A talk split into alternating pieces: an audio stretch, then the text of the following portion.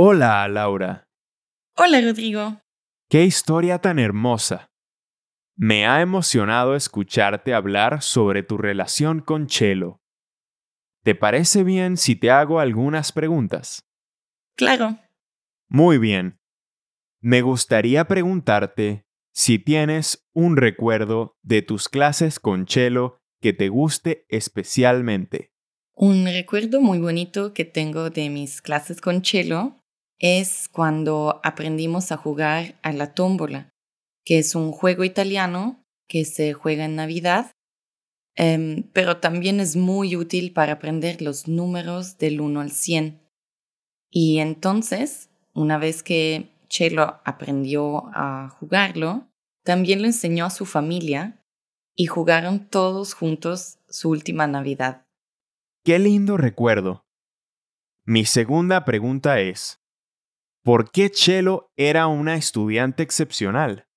Chelo tenía muchísimas ganas de aprender el italiano, pero no tenía ninguna prisa de aprender muchas palabras o muchas reglas. Y esto significa que a veces repetíamos las mismas palabras o los mismos temas de gramática y a Chelo no le importaba.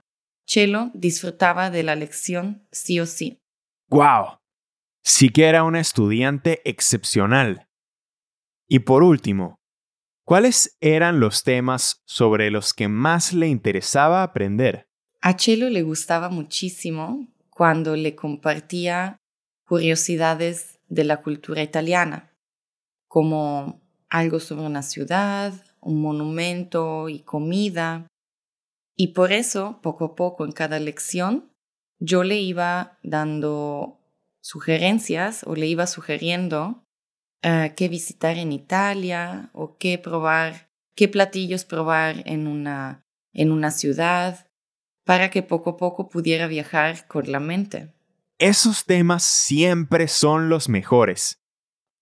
Bueno, Laura, muchas gracias por compartir una historia tan bonita conmigo y con todas las personas que escuchan este podcast.